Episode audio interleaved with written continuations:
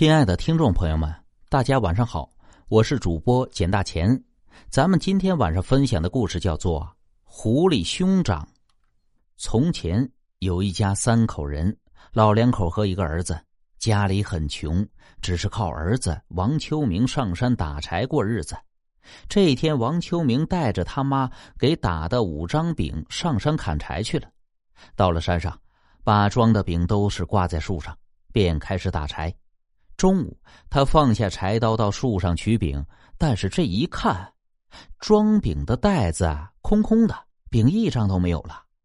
王秋明心里奇怪呀，午饭也没吃上啊，收拾收拾就回家了。回到家里，王秋明就把丢饼的事情跟爹妈说了，他爹妈也觉得奇怪，就又给他打了五张饼，让他去弄明白是怎么回事这第二天一早。王秋明又上山了，他把饼挂在树上，他就躲到树林子里头看。等快到晌午的时候，只见一只狐狸走过来，走到树前，伸着爪子就够饼。王秋明忙跑上前去喊：“原来是你这该死的狐狸偷我的饼！今天我非打死你不可！”狐狸马上变成了一个二十多岁的小伙，站在那儿一动不动的说：“哎，小兄弟，别动手，先听我说。”王秋明更奇怪，你说吧。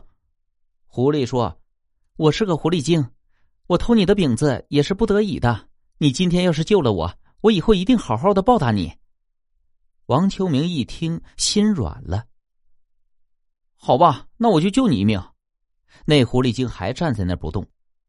谢谢你的救命之恩，我一看你就知道你是个善良的人。咱俩可不可以认个干兄弟？王秋明也同意了，于是他俩就结拜了。按年龄，狐狸精为兄，王秋明为弟。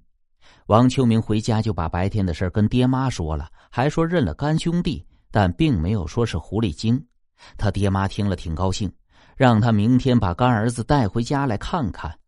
王秋明第二天就把他当兄弟带回来了。他干兄弟一进门就跪下拜了干爹干妈，老两口那个乐呀！吃过了饭，狐狸精就住下了。第二天一早起来，狐狸精对王秋明说：“领他到苏杭二州去玩。”王秋明以前也听说过苏杭二州，听说那像天堂一样，但王秋明考虑路太远，咱这几天能走到呀？不要紧，我背你，你只要闭上眼睛，一会儿就到了。兄弟俩跟爹妈说了要出去外面玩一趟，老两口一听也同意了。王秋明趴在哥哥的背上，闭上眼，就是觉得一阵风似的，一会儿功夫就到了。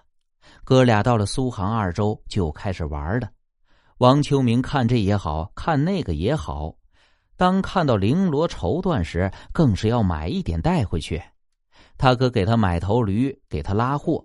等玩的时间差不多了，狐狸精拿出一个碗，一打两半，给王秋明一半，并嘱咐：“你好好的留着。”以后会有用的，你先回去，我随后就到。王秋明从杭州回到家后，见家里已经住上了大瓦房。他爹妈说也不知道是怎么回事，昨天早晨起来，破草房变成了大瓦房。王秋明明白是怎么回事，他就把他哥是狐狸精的事跟爹妈说了。接着这几天，村里来了好几头驴，驴背上装的全是绫罗绸缎。领头人拿的是半个碗，说：“谁要是用半个碗和他这个半个碗能对在一起，绫罗绸缎就都给谁。”全屯子的人听了，都把自家的碗打碎，希望能对上。可是谁也没对上。再说这王秋明想到哥哥临分手时送给他的半个碗，就拿出去对一对，结果就对上了。这驴背上的绫罗绸缎就给了王秋明家了。王秋明有了这么多的绫罗绸缎，就开了个店铺。他哥哥也不断的从苏杭用驴子给他运货，后来老王家的日子越来越旺了。